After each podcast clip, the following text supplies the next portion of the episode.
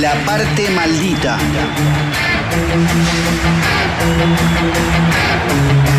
Conducción. Mariano Pacheco. El escritor cabeza. La parte maldita. Jueves de 14 a 15 horas. La parte maldita. Archivero, novedades musicales y editoriales, columnas y entrevistas. La parte maldita. Filosofía errante y sucio rock.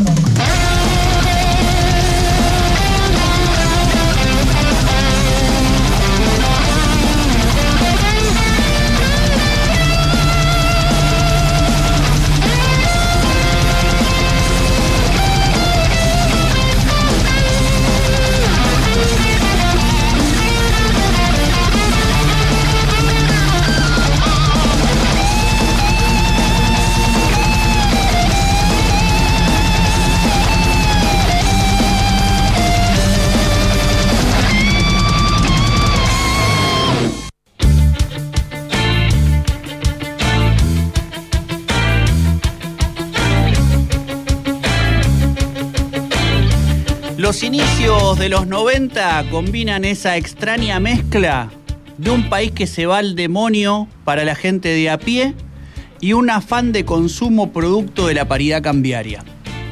Son los días en que comienzan las privatizaciones y los despidos masivos de trabajadores, pero con las indemnizaciones parece no verse las consecuencias sociales estructurales de aquel proceso.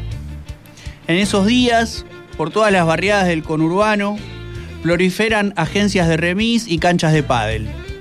Por un largo tiempo el tren dejó de pasar. No lo supe entonces, era muy niño. Pero luego me enteré que había sido por una huelga general decretada por todos los sindicatos ferroviarios ante los despidos masivos del menemismo. También por esos días comenzaban a escucharse sonidos que salían de los garages de algunas casas donde los jóvenes y adolescentes se juntaban con sus bandas a ensayar. El rock a inicio de los 90 cambia de signo, de protagonistas y también de significado. Por eso hoy, en este sexto episodio de la parte maldita, hacemos este programa especial dedicado al hardcore, uno de sus pilares. Fugaz, transitorio, pero pilar del rock al fin y al cabo.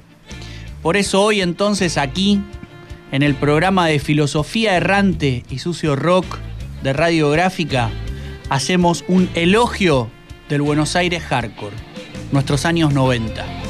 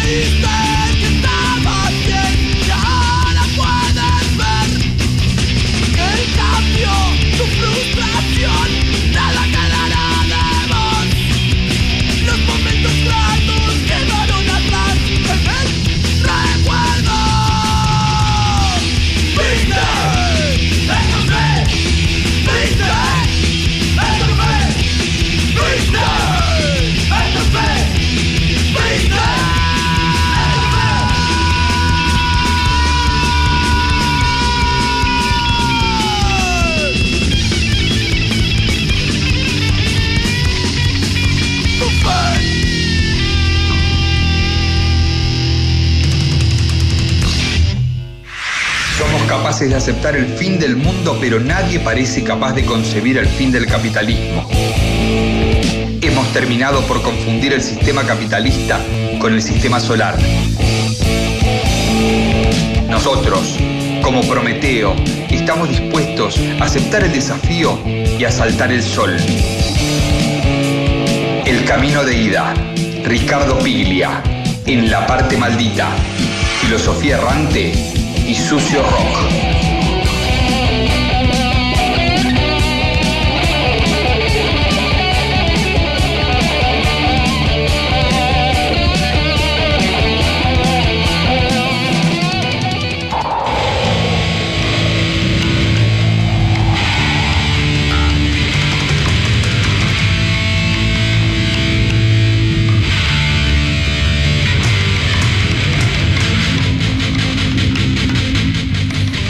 Escuchábamos Tu Fin, canción del disco Extremo Sur, primer trabajo discográfico de NDI. No demuestra interés. Confieso, la banda del Buenos Aires hardcore que más me gusta. Además, eran un poco vecinos, un poco de la zona, ahí de Don Bosco, Bernal, Quilmes, Avellaneda. Un poco el sitio desde donde emergió una de las corrientes, digamos, de esta experiencia conocida como el Buenos Aires Hardcore. De fondo escuchamos ahora también a NDI, pero parte de su segundo trabajo, Días de Furia.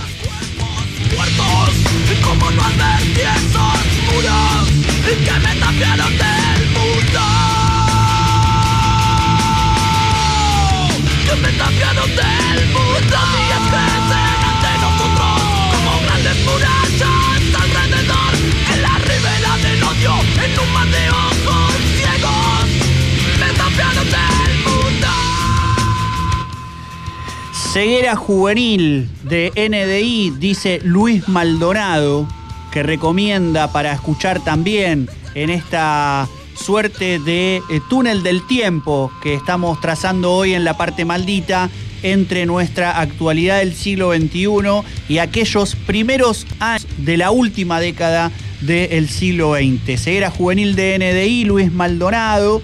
Eh, y también debes quitarte el uniforme, recomienda Diego López Olive.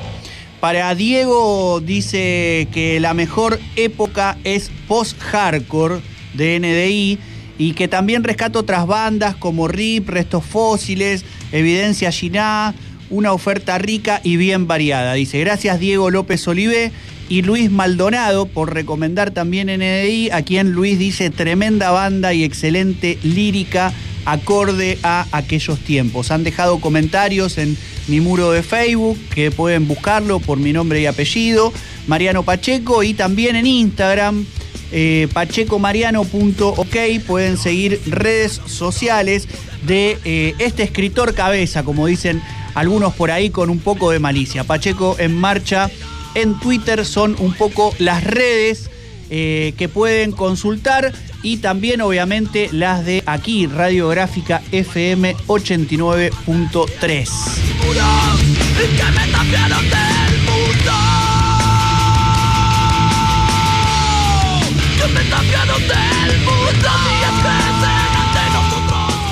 Julián Pelliza en la operación técnica acá, igual que quien les habla con un gorrito negro y en las redes sociales y en la asistencia de producción, Sofi Álvarez. ¿Cómo andas, Sofi? ¿Todo bien?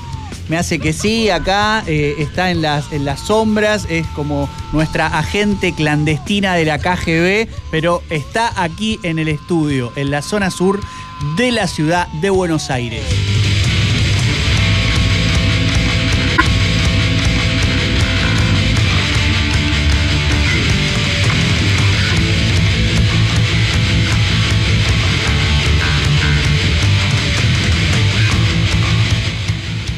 No demuestra interés, fue sin lugar a dudas una de las grandes bandas de aquellos días.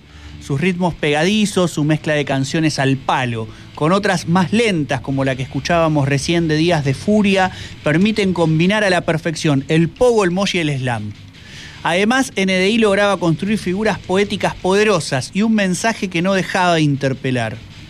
Anticonformista y cuestionador, los ritmos hardcore pero también los punks y los metaleros promovían la autogestión, de recitales, de discos, de fanzines, de remeras, de lo que fuera. A los jóvenes de entonces, incluso muchos de nosotros adolescentes en aquellos primeros años 90, aquella movida musical se nos presentaba como un tipo de arte que iba contra lo establecido. ¿Contra qué? Contra el estrellato, el triunfalismo y el exitismo que entonces promovía el neoliberalismo. Ritmos veloces, baterías en algunos casos de doble pedal, una novedad para la época. Temas cortos y también melódicos. Más alegres en general que las canciones punks o del metal. El hardcore a inicios de los 90 se instaló con fuerza durante esos primeros meses del año 91-92, sobre todo en Buenos Aires, donde surgía precisamente el Buenos Aires Hardcore.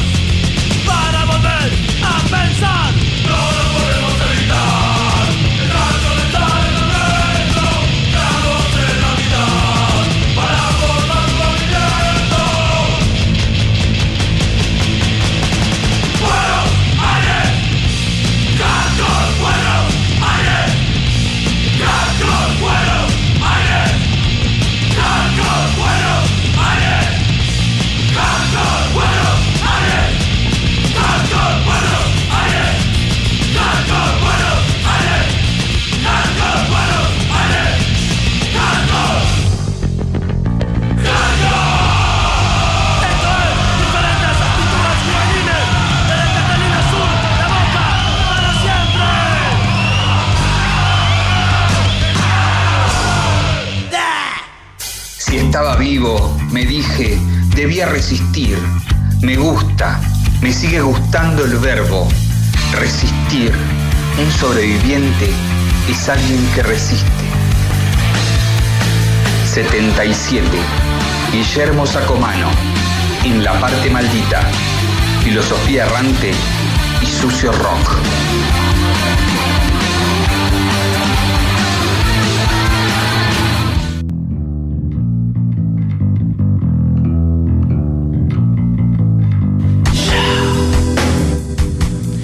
Nuestros años 90, elogio del Buenos Aires Hardcore aquí en la parte maldita, este programa de filosofía errante y sucio rock que hacemos todos los jueves por la FM 89.3 aquí al sur de la ciudad de Buenos Aires. Escuchábamos a Dag, que también recomendaba a David Acuña, a quien le mandamos un fuerte abrazo, eh, para quien también dice todos tus muertos y fan people y vieja escuela abrevaban en el hardcore.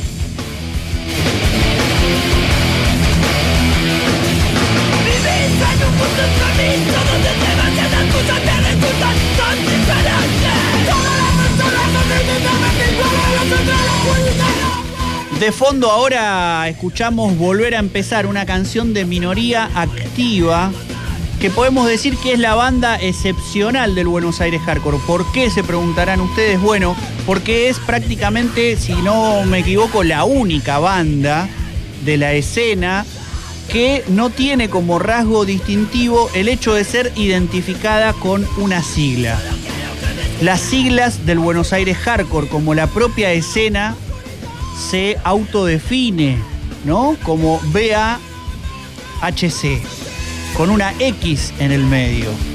Esa sopa de letras, podríamos pensar, tiene conexiones con la historia y con el porvenir en esos primeros años 90.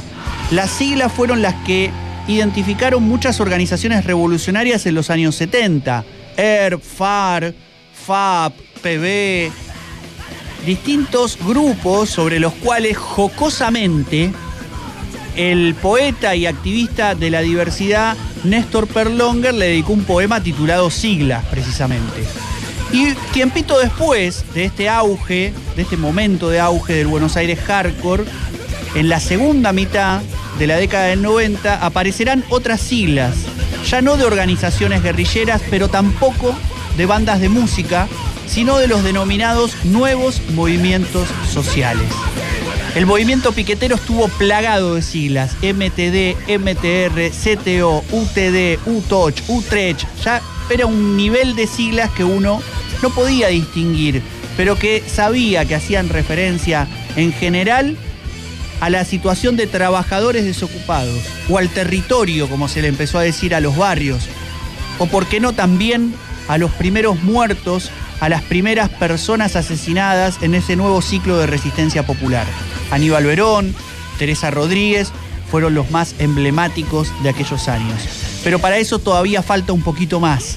Estamos ahora en este túnel del tiempo que hemos trazado en la parte maldita recién en los primeros años 90. En ese caso tenemos no demuestra interés, buscando otra diversión, diferentes actitudes juveniles, existencia de odio, bandas a las que nadie llama así, sino NDI, BOD, DAG o EDO.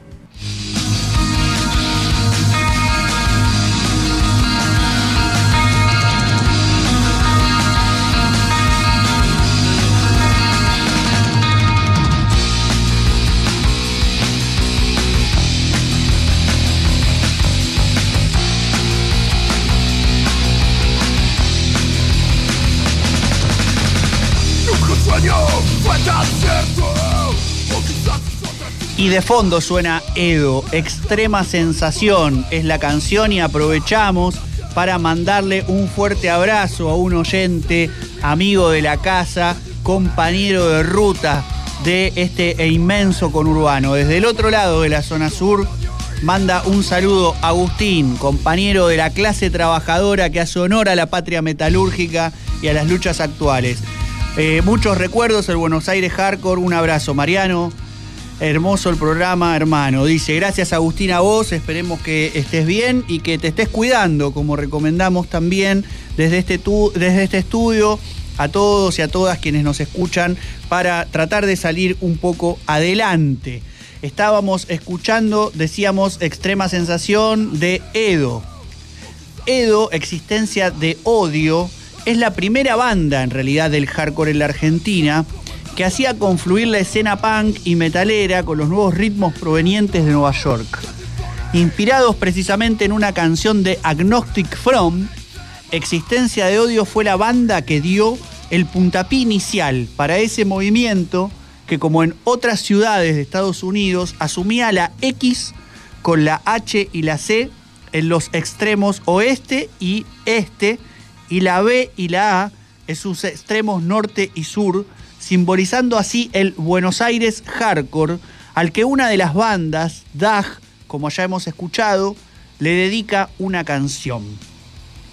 Diferentes actitudes juveniles, nombre de una banda, pero también nombre de una canción de BOD, buscando otra diversión, otra de las bandas del Buenos Aires hardcore.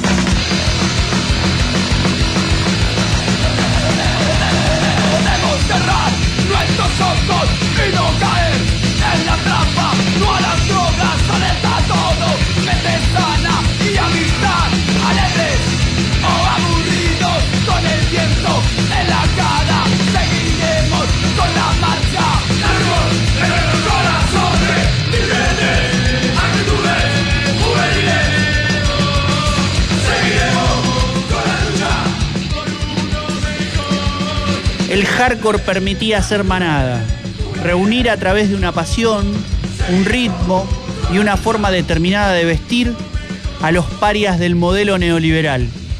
Esas juventudes hijas de las calles, que nos amuchábamos en esquinas y plazas y que hacíamos del vagar por ahí una forma de expresión. Quizás un ejercicio de la libertad.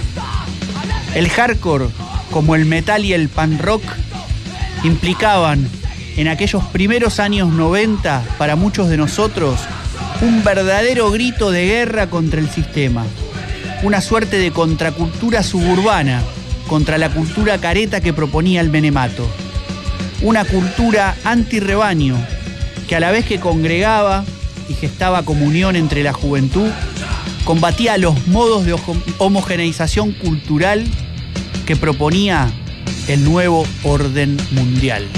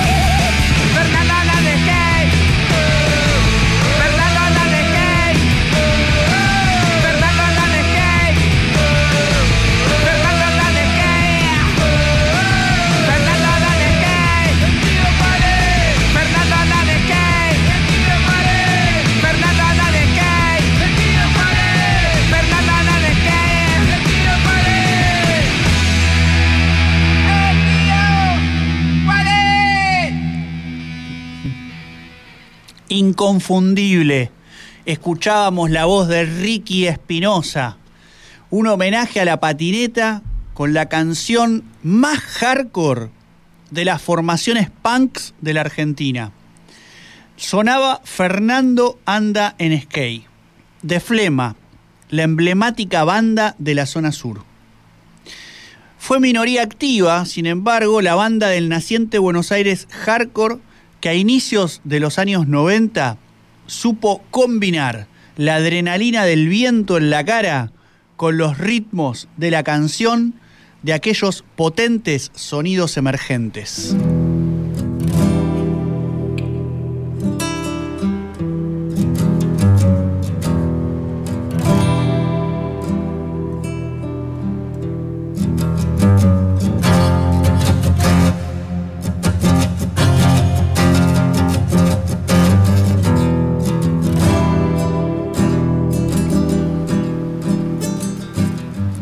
Si la economía y la política se, globaliza, se globalizaban en medio de un avance atroz del neoliberalismo, nos preguntamos, como entonces nos preguntamos, ¿por qué no lo iban a hacer los ritmos musicales y las formas de vestirse?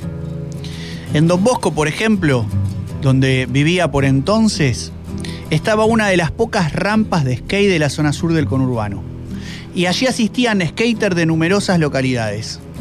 A inicios de los años 90, el hardcore, qué duda cabe, encontró en los skaters a sus primeros receptores en Argentina.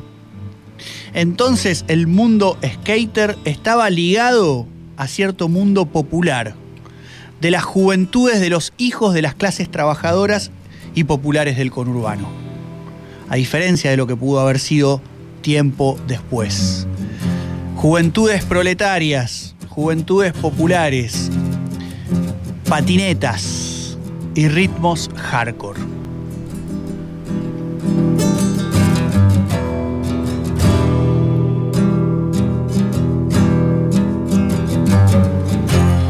De fondo escuchamos Minoría Activa y ahora en la parte maldita BOD, Buscando otra diversión, una canción inédita de un demo de 1992.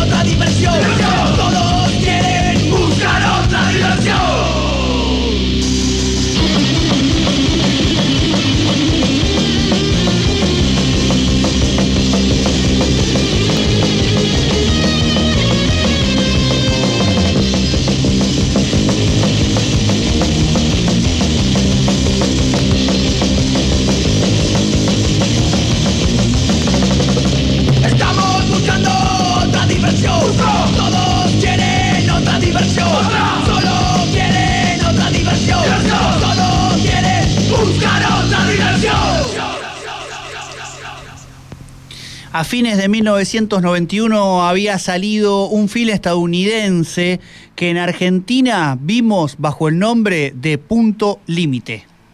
Esa película fue un punto de inflexión en mi vida, lo debo reconocer. El film me impactó mucho y no tanto por la aventura de robar bancos disfrazados con máscaras que imitaban los rostros de presidentes yanquis, obvio, que puede despertar la fascinación de cualquier adolescente. Y en mi caso, además, con un encanto y una seducción particular, puesto que toda mi familia, padre, madre, hermana, tío, abuelos, vienen de la familia bancaria. Pero más allá de eso, sobre todo, Punto Límite, esa película, me impactó, me encantó, me sedujo, me fascinó, por la sensación de libertad que se podía ver experimentar a los actores que protagonizaban el rol de asaltantes de bancos, que se desplazaban luego de un sitio a otro, siguiendo el ritmo de la música que escuchaban, pero por sobre todas las cosas, el movimiento de las olas del mar que seguían con sus tablas de surf. El desplazamiento por las calles con una tabla con rueda de rulemanes era lo más parecido que un pibe de clase media baja o proletaria podía experimentar de esa sensación de los surfer en el conurbano bonaerense.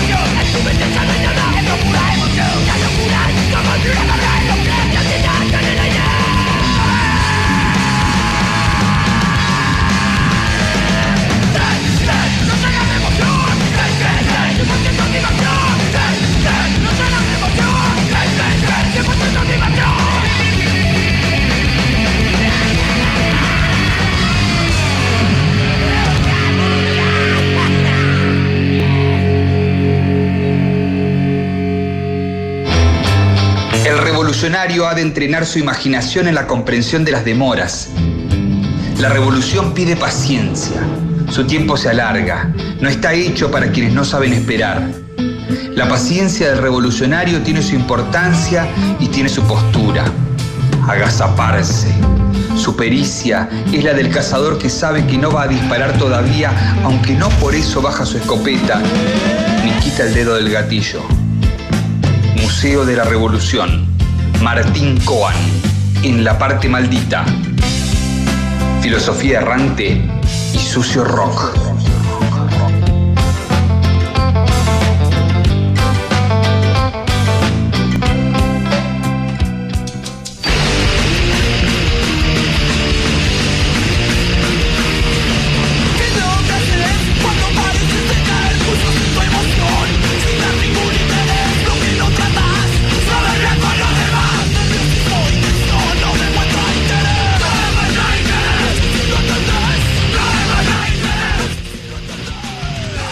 No demuestra interés. Estamos escuchando la canción emblemática de NDI, una de las bandas fundamentales de la escena del Buenos Aires hardcore, a quien estamos dedicando este especial, esta especie de elogio de túnel del tiempo en la parte maldita hacia nuestros años 90. Mi nombre es Mariano Pacheco.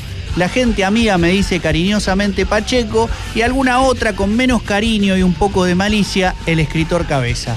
Julián Pelliza haciendo magia en la operación técnica con esta catarata de canciones que venimos pasando que en la asistencia de producción ha estado seleccionando Sofía Álvarez, que ahora mismo también está aquí en el estudio en Radiográfica haciendo redes sociales. Estamos transmitiendo por la FM 89.3, bien al sur de la ciudad de Buenos Aires, para hacer honor al sur en este caso del conurbano, desde el que nos trasladamos cada jueves para tratar de sostener esta trinchera radiofónica, disputando sentidos en el aire, en esta suerte de caverna no platónica, sino caverna del saber proletario argentino, que ha logrado poner en pie empresas recuperadas, fábricas recuperadas como la Gráfica Patricios, donde funciona esta radio.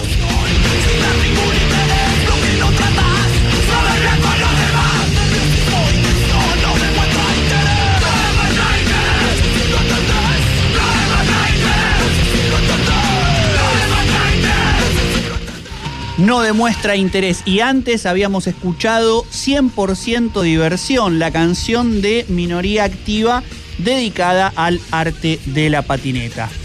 Minoría Activa, NDI, DAG, EDO, las bandas de la escena del Buenos Aires Hardcore tuvieron en el 15 de agosto de 1992 un momento de gloria, un momento emblemático. No fue ese sábado un día más, una noche más, en las vidas de decenas de jóvenes del conurbano y las barriadas porteñas, como Catalina Sur, aquí nomás, de donde estamos transmitiendo este programa. Porque el Buenos Aires Hardcore, aquel 15 de agosto, tuvo su momento cumbre, junto a bandas punks como IDS, Inminente Destrucción Social, Crisis Nerviosa, Venganza, o la ya emblemática banda de Valentina Alcina, Dos Minutos. El resto de bandas que venimos escuchando, recordamos, no demuestra interés, buscando otra diversión, existencia de odio, van a dar un paso pionero al copar el escenario de Arlequines, emblemático boliche, situado en Perú al 500, todo en Perú al 500, en pleno centro porteño, allí en el barrio de San Telmo para junto a las demás bandas juntar el dinero que les permitiera grabar Mentes Abiertas.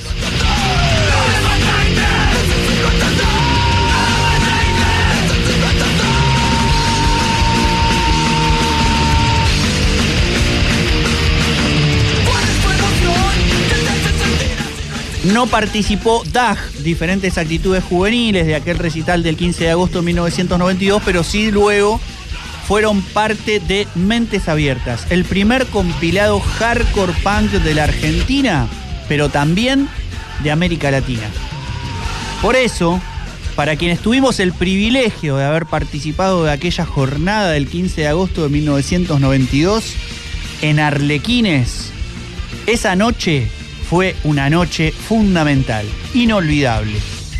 Allí obviamente estuvimos los pibes de la placita de la Madre de Don Bosco, acompañando aquel movimiento a puro pogo, mosh y slam.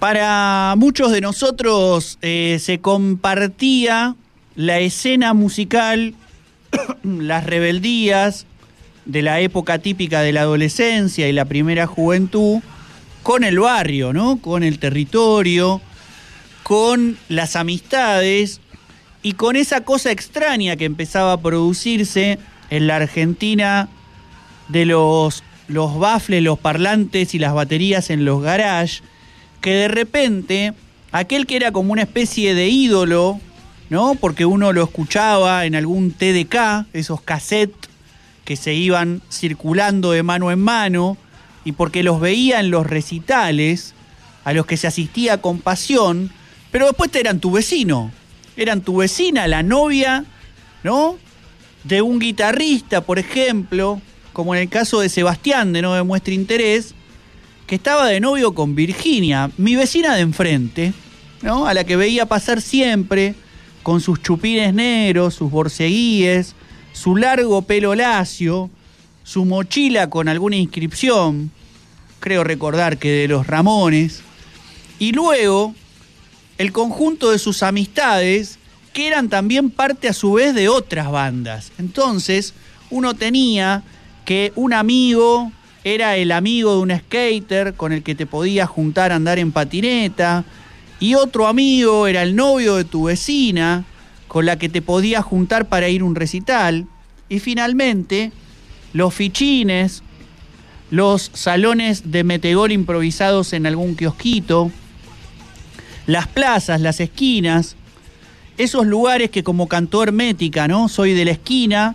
servían para, como decíamos con anterioridad, amucharse, para gestar comunidad, para gestar una dinámica que se oponga a la cultura careta del menemato y que permita, de algún modo, a aquellas juventudes que ya no se politizaban por el camino del sindicato que se gestaba en el laburo porque ya no había laburo, ni para los viejos ni para las nuevas generaciones, el laburo escaseaba, crecía la desocupación, y tampoco estaban los partidos políticos siendo un elemento popular fundamental como habían sido en otros años. Sin ir más lejos, la experiencia peronista en la Argentina, que había eh, arraigado en el conjunto de nuestro pueblo a través de las unidades básicas, entran en una crisis profunda en aquellos años donde un gobierno con un hombre de patillas que venía del interior y que ganó la elección con una boleta justicialista, pero implementó un plan de gestión estatal basado en las banderas contrarias a las tres banderas históricas del peronismo. Frente a esa orfandad de unidades básicas, de sindicatos, y de cultura obrera ligada al peronismo, las juventudes fueron encontrando otros caminos de rebeldía, otros caminos de politización. Sin ir más lejos, la escena del Buenos Aires hardcore, como parte de ese sucio rock que también integran la escena del metal y del punk en la Argentina, fueron un camino de apertura a las rebeldías y también en muchos casos un proceso, una puerta de entrada a una politización años posteriores se expresaría en cortes de ruta y asambleas, como van a cantar las manos de Filippi, a quien les adelantamos vamos a tener el privilegio de entrevistar pronto aquí en estos estudios de radiográfica en la parte maldita. Pero hoy en nuestro elogio del Buenos Aires Hardcore, en nuestro túnel del tiempo, hacia nuestros años 90, escuchamos la que dije que para mí era la mejor banda del Buenos Aires Hardcore. No demuestra interés. NDI. Con este tema vamos llegando al momento final de este programa y escuchamos ahora entonces que todo sea para bien.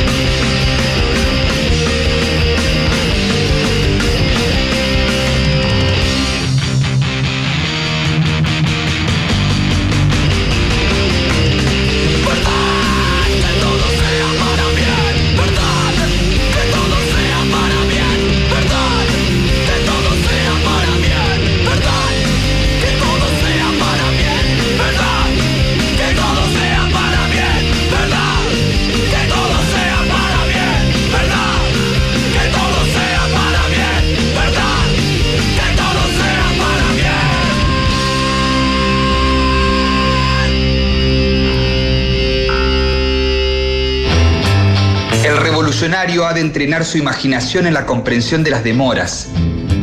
La revolución pide paciencia. Su tiempo se alarga. No está hecho para quienes no saben esperar. La paciencia del revolucionario tiene su importancia y tiene su postura. Agazaparse.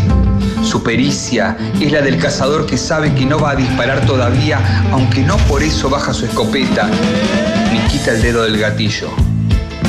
Museo de la Revolución. Martín Coan. En la parte maldita. Filosofía errante y sucio rock.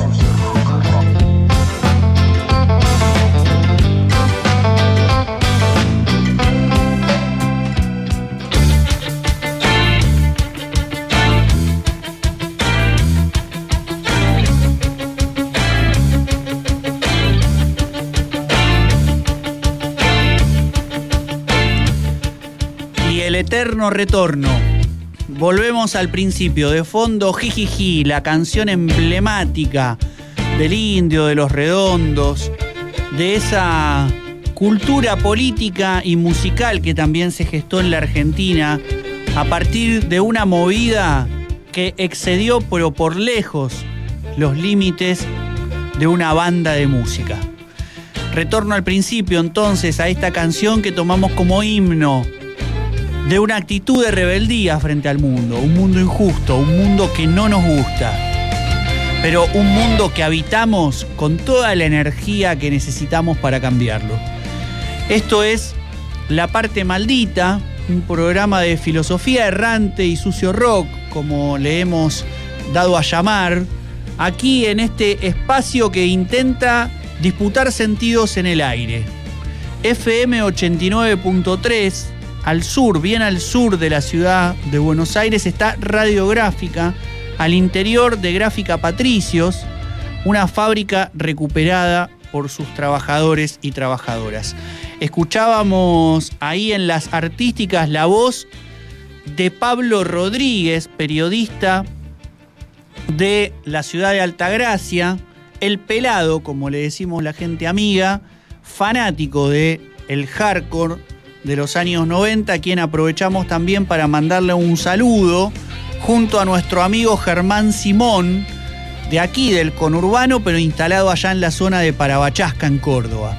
Ambos hacen un programa en Radio Tortuga, esa radio también cooperativa que retransmite todos los domingos este programa y que ayuda también a tender puentes entre los conurbanos de Buenos Aires y las zonas alejadas del interior cordobés. Mandamos también un saludo a quienes retransmiten este programa en la ciudad de Córdoba, otra radio compañera que es La Ranchada. Con, con ellos, con quienes integran estos proyectos, con Julián Pelliza, que está aquí en la operación técnica, y con Sofía Álvarez, que está aquí haciendo las redes sociales y colaborando, contribuyendo con la operación técnica. Llevamos adelante cada jueves este proyecto para seguir, como decíamos, disputando sentidos en el aire. Nos despedimos hasta el jueves que viene. Un fuerte abrazo a quienes iban a venir el programa anterior, este, y no pudieron porque están con COVID o están en una situación preventiva. Eh, viendo si los resultados les dan positivos o negativos. A todos, a todas, a la gente amiga y a los que no, pero nos están escuchando, volvemos a recomendar, cuidémonos. De esta salimos adelante entre todos y todas, cuidándonos entre todos.